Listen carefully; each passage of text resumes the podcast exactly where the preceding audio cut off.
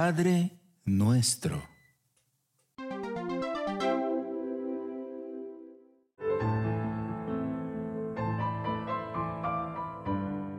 Evangelio según San Mateo, capítulo 6, versículos 7 y 8.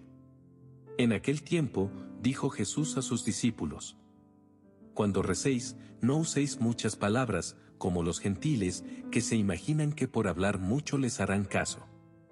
No seáis como ellos, pues vuestro Padre sabe lo que os hace falta antes de que lo pidáis. Palabra del Señor. Gloria y honor a ti, Señor Jesús. El Rincón de la Palabra. En la oración que Jesús nos ha enseñado, se manifiestan el amor entregado y la confianza solo en Dios que es nuestro Padre. Un Dios que todo lo prodiga, que no escatima nada para nosotros, sus hijos. También allí hay una súplica confiada.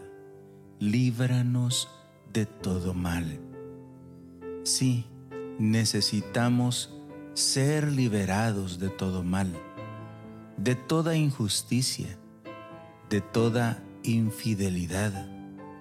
Ser librados de creer que solo con nuestras fuerzas podemos hacer absolutamente todo.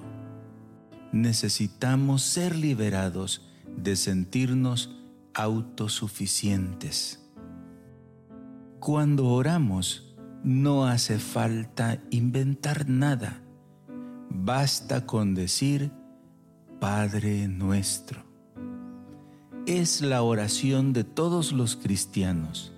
Es la oración de la sencillez que quizá a fuerza de tanto decirla y de repetirla mecánicamente, la hemos vuelto hueca y vacía. Jesús introduce la enseñanza de la oración del Padre nuestro y lo hace apartándose, distanciándose de dos grupos de su tiempo.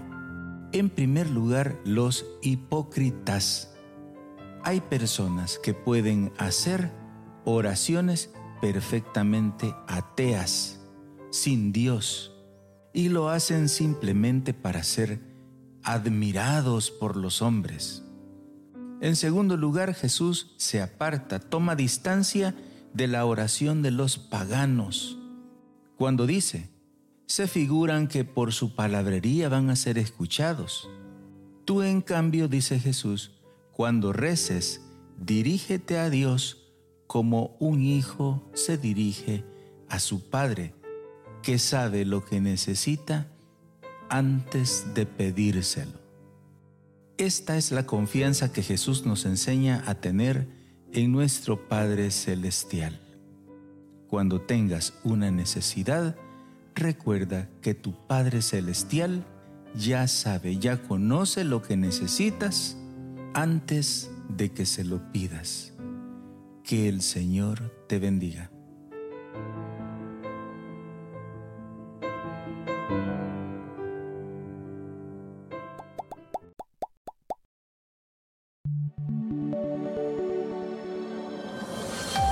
Comunidad Católica Virtual. Beato Carlo Acutis ruega por nosotros.